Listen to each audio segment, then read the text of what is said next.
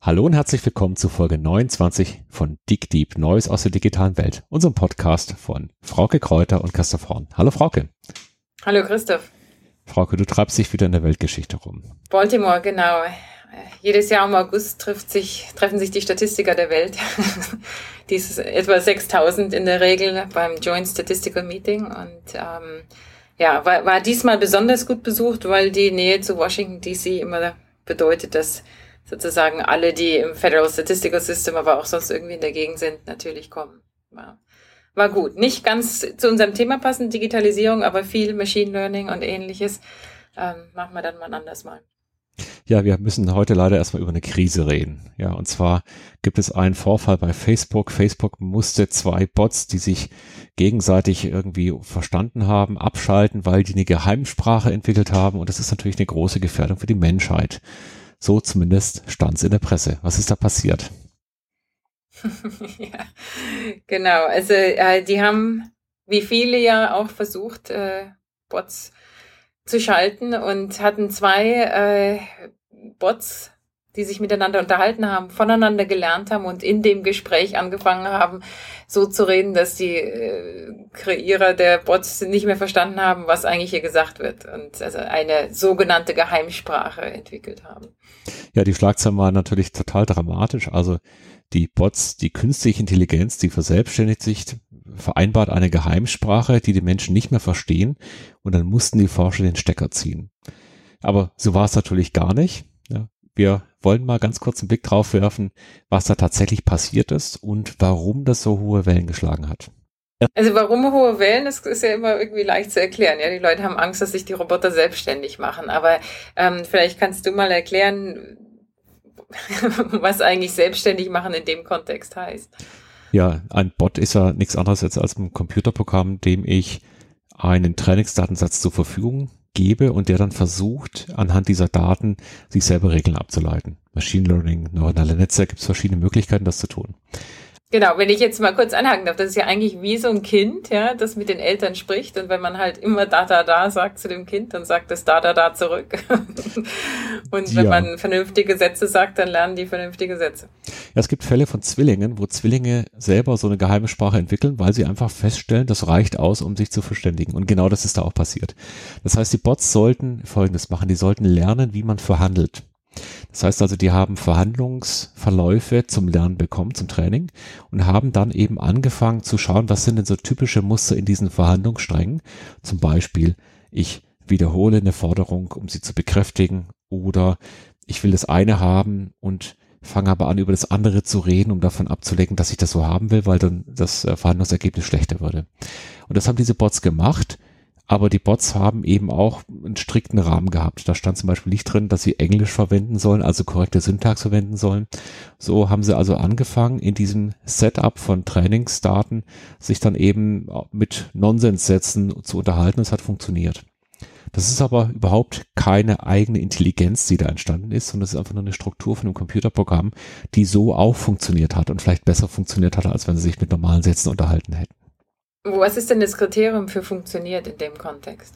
Na gut, die Forscher wollten natürlich eins machen. Die wollten ja einen Bot haben, der den Turing-Test besteht. Das heißt, auf der einen Seite sitzt ein Mensch, auf der anderen Seite dieser Bot, also ein Computerprogramm. Und die Idee ist es natürlich, dass ganz viele Vorgänge im Internet Verhandlungsvorgänge sind. Jemand möchte eine Information haben, jemand möchte was verkaufen und so weiter. Also war die These, dass man, wenn man Bots das Verhandeln beibringt, das vielfältig nutzen kann.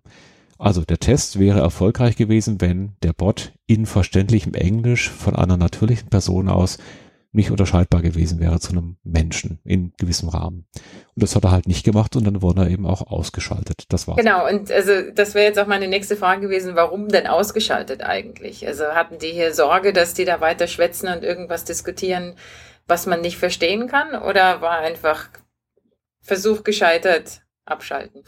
Nonsens geredet, ausgemacht, fertig, ja. Also ganz einfach. Das hat aber so hohe Wellen geschlagen, weil wir natürlich gerade eine Diskussion erleben, die von zwei Polen geprägt wird. Der eine Pol, Mark Zuckerberg, also Vertreter von, wir brauchen noch viel mehr KI, KI ist super und überhaupt nicht gefährlich, sondern weit davon entfernt, die menschliche Intelligenz zu erreichen oder uns irgendwie gefährlich zu werden. Und auf dem anderen Pol Elon Musk, und eine kleine Gruppe von Menschen, also 400 haben das vor ein paar Jahren mal unterschrieben, so eine Resolution.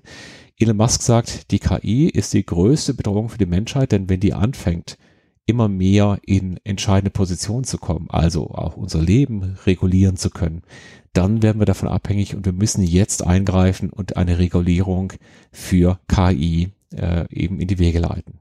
Wo stehst du zwischen diesen beiden Polen? Also ich glaube, dass es äh, wie immer irgendwo in der Mitte ausgehen wird. Also wenn man sich die Bots heute anschaut, und da gibt es zum Beispiel so eine Seite, There's a Bot for That, werden wir in unserer Linkliste natürlich auch noch bringen. Da kann man sich mal anschauen, was Bots heute tatsächlich können. Das ist sehr ernüchternd. ja. ja. das heißt also, der Zustand der Bots heute, der ist sehr, sehr mau. Und äh, da merkt man natürlich, dass es ein weiter Weg ist, diese künstliche Intelligenz also wirklich auch intelligent zu nennen. Das täuscht aber natürlich. In Wirklichkeit steuern Algorithmen heute schon sehr, sehr viele Dinge. Also wir diskutieren da zum Beispiel sehr viel über das autonome Fahren. Das ist nichts anderes als ein Bot, als ein Mechanismus, der trainiert wird und der dann selber Entscheidungen treffen soll über Leben und Tod. Es gibt aber auch viele Dinge, die unsichtbar sind. Also wenn Finanzalgorithmen Geld hin und her verschieben, da könnte so ein Bot, der schief läuft, auch natürlich eine Krise auslösen. Wenn wir Algorithmen haben, die Aufzüge steuern, ja, dann könnten wir natürlich auch dort Themen haben. Heute ist es noch so, all das, was da passiert, wird in extrem engen Grenzen trainiert und abgespielt. Das heißt, es ist noch nicht so, dass so ein, so ein Computerprogramm sich selbst weiter erfindet, sich selbst weiterentwickelt, sich kollektiv abstimmt und, und so weiter. Aber wir kommen natürlich an Punkte, wo Algorithmen auf andere Algorithmen treffen. Das heißt, sie fangen an, miteinander Dinge auszuhandeln und ich glaube schon, dass wir so langsam in die Gefahr reingeraten, dass wir gar nicht mehr verstehen, was eigentlich, was da passiert oder wo da ein Bias, also eine Verschiebung da ist, die uns vielleicht am Anfang gar nicht aufgefallen ist. Also wenn wir nochmal auf das äh, Eingangsbeispiel zurückgehen, jetzt im Autokontext, wenn du sagst, wir kommen in Situationen, wo dann ein Algorithmus oder Bot auf den nächsten trifft, heißt es, da treffen sich zwei Autos von verschiedenen Firmen und die handeln miteinander neue Verkehrsregeln aus? Oder wie muss man sich das vorstellen?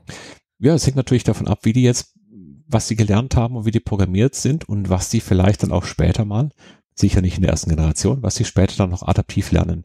Das ist dieses sogenannte Unsupervised Learning. Das heißt, in dem einen Fall habe ich einen Trainingsdatensatz, da sage ich, das ist richtig, das ist falsch und der Algorithmus trainiert dann darauf und weiß, was ich gemeint habe. Unsupervised heißt, der Algorithmus bringt sich selber bei, wie die Welt so funktioniert. Er findet selber Klassifikationen und Gruppen und richtet sich das ein. Und da habe ich natürlich das Problem, dass ich das vielleicht gar nicht mehr nachvollziehen kann, wenn das auf der Straße oder im Betrieb funktioniert.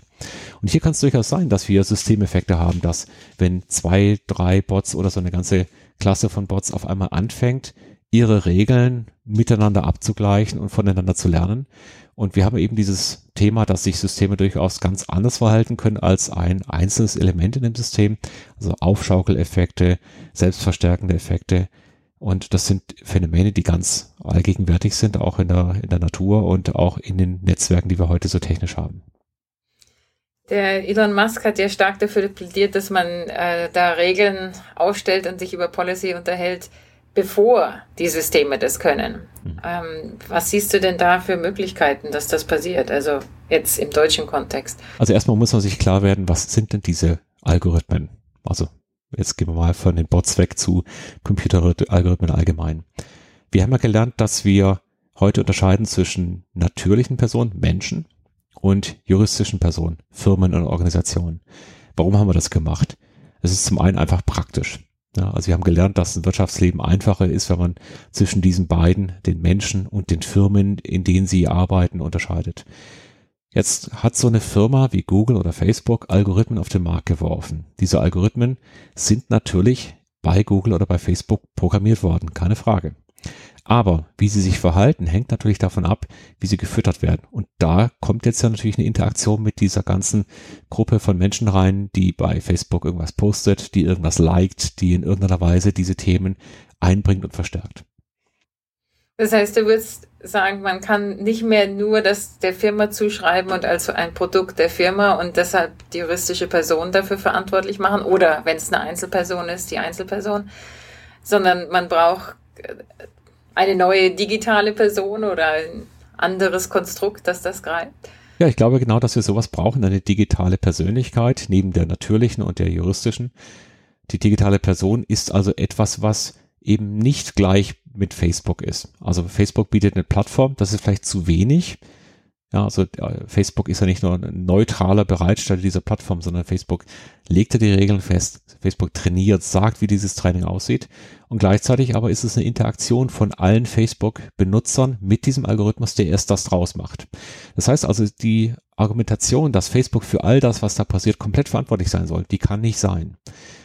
Andererseits kann aber auch Facebook nicht sagen, es hat nichts mit mir zu tun. Also wir werden also eine Dreiecksbeziehung haben zwischen den Menschen, zwischen den Firmen und Algorithmen.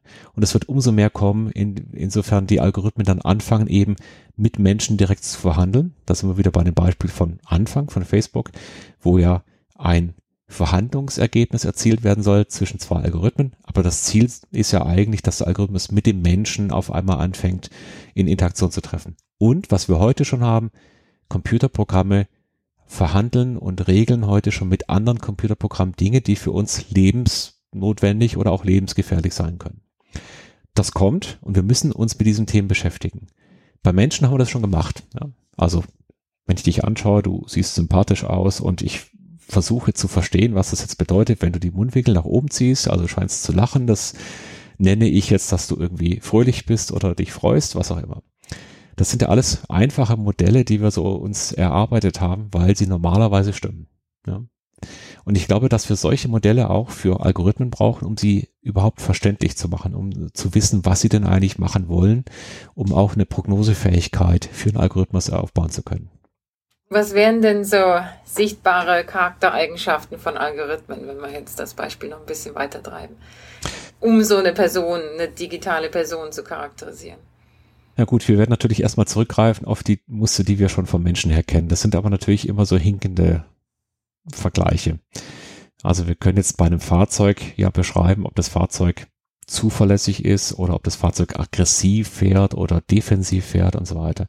Da wird es vielleicht noch gehen. Wir werden aber auch sehen, dass wir wahrscheinlich Eigenschaften von Algorithmen haben, die kein Pendant im menschlichen Naturell, in der, in der menschlichen Charakter haben werden. Das heißt also, wir werden wahrscheinlich uns erstmal entlanghangeln an den Dingen, die wir schon kennen. Und letzten Endes ist es eben ein, ein Abgleich von Mustern zwischen dem, was irgendwie reinkommt und dem, was als Ergebnis passiert. Also das heißt, wir haben diesen Input und den Output-Vektor und was passiert dazwischen, wie können wir das beschreiben, möglichst grob, sodass wir darüber reden können. Aber es ist ja nicht nur das Stück Software, was da geschrieben wird, sondern es sind ja schon auch, ist das das Paket von Software und Daten und Entscheidungen, Parameter, Einstellungen, äh, die da eine Rolle spielen, um diese Persönlichkeit zu definieren. Also ja, das lernen wir gerade natürlich überall, auch jetzt, wenn wir in die Industrie schauen. Also bislang schreibe ich ein Stück Software, das ist fix, da ist der Code definiert und dann kommt das auf den Markt, dann wird es verwendet im Handy, im Fahrzeug, im Flugzeug, wo auch immer. Und wir lernen jetzt gerade, dass wir diesen Prozess des Trainings und den Prozess der Datengenerierung für, diese, für dieses Training, dass wir den genauso beschreiben und absichern müssen. Das heißt also, da entsteht eine ganz neue Disziplin für diese, ähm, ja, für diese Begleitprozesse, die wir brauchen, damit wir Algorithmen schreiben können. Ja, ist, ist eine, eine schwierige Debatte. Ich habe äh, wurde hier jetzt gerade diese Woche gefragt, ob wir ähm, in Richtung Transparency für Einsatz von Machine Learning Verfahren in dem Federal Statistical System ähm, erstellen können. Und allen ist klar, irgendwie feste Regeln, wie man das macht, gibt's noch nicht. Und vor allem, weil an vielen Stellen ja auch dann doch wieder ähm, echt, äh, Dinge sind, die man nicht preisgeben will, insbesondere wenn man mit der Privatwirtschaft zusammenarbeitet. Aber ähm, da, da, da schreien und suchen alle danach. Was ist denn für uns der nächste Schritt? Also wiederum im deutschen Kontext gedacht. Wie, wie gehen wir hier weiter? Also ich glaube, erstmal müssen wir weg aus diesem polaren KI ist toll versus KI zerstört die Welt. Es geht ja darum, wie immer, wir müssen das Neue beherrschbar machen, wir müssen es im Kontext der Gesellschaft verständlich machen. Algorithmen werden einen ganz wesentlichen Beitrag dazu leisten, dass viele Dinge im Leben besser werden. Ja, das wird passieren und gleichzeitig sind sie eine große Gefährdung, wenn wir das unkontrolliert machen. Das heißt also, wir müssen uns jetzt in einen gesellschaftlichen Diskurs stellen. Ein Anfang wäre eben anzuerkennen, dass Google, ein Facebook und all die neuen Firmen, die da kommen werden, nicht gleichbedeutend sind mit dem Algorithmus, der da draußen ist. Das zweite wird sein, dass wir uns überlegen müssen, was denn Fairness, Freiheit von Bias, von Verzerrung eigentlich bedeutet. Bei Menschen haben wir das Diskriminierungsfreiheit genannt. Das ist in Amerika ganz was anderes als in Deutschland. Und das ist also in jedem Kulturkontext neu zu definieren. Das müssen wir auch bei dem Thema digitale Agenten genauso machen. Und dann brauchen wir in der Tat eine Möglichkeit, das überhaupt anzuschauen, also überhaupt eine Regulierung technisch zu ermöglichen. Auch das ist nochmal eine Frage, denn äh, ich will ja gar nicht in die Betriebsgeheimnisse der Firmen eingreifen müssen und trotzdem möchte ich sehen, wie sich so ein Algorithmus verhält ja, nach dem Dieselgate haben wir den nächsten, die nächste Aufgabe für Herrn Dobrindt. ja, jetzt hat er eine Ethikkommission ins Leben ja. gerufen gehabt. Das Ergebnis ist ein bisschen ernüchternd und ein bisschen platt und banal. Also die Frage kommt jetzt sehr schnell, wenn ich so ein autonomes Fahrzeug habe, wann kann ich dem Auto da böshaftig, Boshaftigkeit oder äh, Fahrlässigkeit nachweisen oder ein zu aggressives Verhalten? Also all die Fragen werden kommen. Und wenn sich zwei solche Algorithmen treffen, wird es nochmal spannender. Da sehe ich schon, dass wir eine ganze Reihe Leute hier zum Podcast einladen müssen. Die nächsten sind die Juristen, denke ich. ja, den Herrn Dobrin äh, müssen wir mal hier vors, Tele vors Telefon und vors Mikrofon zerren. Da haben wir natürlich viele, viele Fragen zu stellen. Und ja, wir werden uns dem Thema auf jeden Fall stellen. Das ist eine gesellschaftliche Aufgabe, das jetzt zu tun. Aber es hat eben auch ganz klare Anwendungsfälle in der Industrie und in der Wirtschaft. Denn wenn jemand einen Algorithmus entwickelt, dann gibt es jemand, der dahinter kommt, der schaut, ob die Qualität stimmt, ob das Ganze compliant ist, ob das Ganze beim Kunden funktioniert. Auch da sind die gleichen Aufgaben wieder da. Woher weiß ich denn, was der macht? Ja, wie kann ich das bewerten? Und wie kriege ich eine Sicherheit darüber, was ich da eigentlich auf den Markt geworfen habe? Heute sind wir dann noch in, naja, bei Jugend forscht. Wir machen irgendwas, wir schmeißen es auf den Markt. Das scheint noch nicht so relevant zu sein. In Wirklichkeit ist es ja schon sehr. Aber wir haben noch keinerlei vernünftige Prozesse geschaffen, um das abzusichern. Jugend forscht ist ein gutes Stichwort. Äh, das, das Gegenteil von Jugend forscht äh, hatten wir diese Woche in der Süddeutschen Zeitung gelesen und äh, dann uns ein bisschen genauer angeschaut. Ich weiß nicht, ob du das auch gesehen hattest, ähm, die, die, die große Schlagzeile, dass man hier Obama Worte in den Mund legt. Ähm, eine Gruppe aus Washington, also nicht Washington DC, sondern Bundesstaat Washington, die äh, es geschafft hat, Video zu erzeugen, eigentlich im Wesentlichen Lippenbewegungen zu einem Audiofile, den Obama gesprochen hat und hat dazu dann ein Bild generiert aus ganz, ganz, ganz vielen Videoaufnahmen, die es von Obama gibt, von diversen Reden. Und äh, das Endergebnis ist faszinierend, denn es sieht eigentlich echter aus als eine normale Rede. Ja, man hat also die ganzen sozusagen den, den Durchschnitts-Obama über an Video-Footage hinweg äh, herumgebaut um den Audio-File. Und äh, also ich war total fasziniert davon, zumal ich dann gesehen hatte, es gibt auch schon die Möglichkeit, Audio-Files zu editieren und ähm, ich in gleichem Maße erschrocken bin, was man damit alles tun kann, ähm, als ich mich gefreut habe, dass ich vielleicht auf diese Weise nie wieder Vorlesungen halten muss, sondern einfach ein Skript schreiben kann. Das heißt, wir sind heute schon in der Lage, mit neuronalen Netzen wirklich anhand von existierenden Videoaufnahmen ein komplett neues Video zu erstellen, wo ein Mensch Dinge sagt, die er nie gesagt hat, und wo wir aber auch Augenbewegungen, Mundbewegungen, die gesamte Mimik, die gesamte Gestik komplett so einsteuern können, dass es absolut real aussieht. Genau, also da muss man sich darauf einstellen, dass wenn du einen Videoclip siehst, also nicht alle haben diese Technik schon, aber das ist möglich. Ein Videoclip ist nicht mehr fälschungssicher. Mhm. Bislang kennen wir das ja nur von Photoshop, also von Bildern, von Fotos. Jetzt geht es auch mit Videos, ja. Ich habe die Hoffnung, dass Donald Trump in Wirklichkeit auch so ein computergeneriertes Bild ist von irgendeiner Satirezeitschrift, aber ich glaube, die Hoffnung stirbt da irgendwann mal. Ja, das, auch da wieder eine neue Herausforderung. Wir können also inzwischen Sprache, wir können Bilder, Gesichter durch neuronale Netze so lebensecht synthetisieren, dass wir eigentlich in diesen komplett künstlichen Welten uns bewegen können.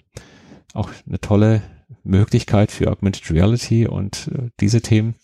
Aber es ist natürlich auch irgendwie eine große Aufgabe, damit kulturtechnisch umzugehen, dass das, was wir sehen, nicht mehr echt sein muss. Genau, warte mal ab. Die nächste Podcast-Folge ist vielleicht gar nicht von uns aufgenommen, von, sondern von jemand anderem getippt und uns in den Hund gelegt. Ja, wir wollten ja noch versuchen, nochmal Chatbots für uns reden zu lassen. Das werden wir technisch nochmal angehen, wobei ich die Hoffnung noch nicht so habe, dass das wirklich dann äh, erkenntnisreich wird. Aber schauen Und wenn, versteht es dann hinterher keiner mehr, weil wir ständig das gleiche Wort wiederholen. So mal schauen, vielleicht haben wir unsere eigene Sprache, genau. Frauke, herzlichen Dank für dieses anregende Gespräch und wir hören uns in Kürze wieder für die Folge 30, so eine kleine Jubiläumsfolge. Alles klar, bis dann. Bis dann, ciao. Ciao.